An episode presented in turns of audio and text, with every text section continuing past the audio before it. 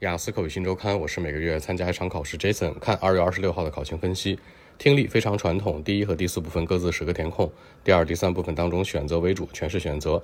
第一部分讲的活动报班相关是个填空，第二部分机场介绍单选加多选，注意审题时间。第三部分登月火星工具讨论单选加多选，也是注意审题时间，很有可能会选项审不完。第四个部分加拿大的土拨鼠相关是个填空，整体来讲回归传统题型。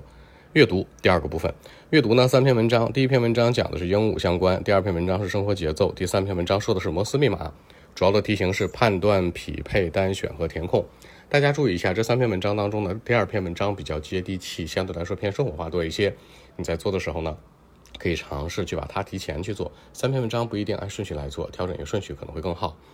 写作第三个顺序写作小作文呢是一个传统的 table 表格题，讲的是一个城市三种住房的一个占比情况。大家注意比例当中的一个 table 呢，一定要把它特征数据写出来，包括最大值、最小值，包括它的一些倍数关系。其次大作文，大作文是一个社会类的啊，这样说的。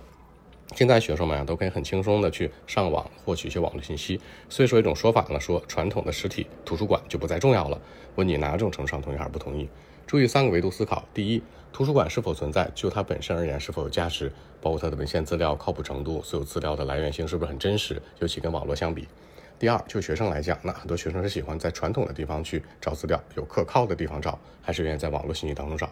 第三，就社会来讲，社会当中其实我们知道呢，很多信息还是来自于互联网，但是真正靠谱的权威的内容，可能还是来自于什么图书馆相关，可能更为稳妥性。也就是说呢，社会当中的一个遗传价值属性。这样的话，三个角度去分析，那你觉得同意这个观点吗？可能大部分还是不同意的，相对来说有一部分同意就可以了。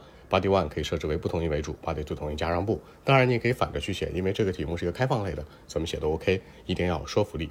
今天整体考情情况呢，相对来说比较常规，难度系数来讲呢。听力第三篇文章稍微难一些，阅读呢判断和匹配时间花费较多，其他比较中规中矩，尤其是写作。更多问题微信 b 一七六九三九一零七。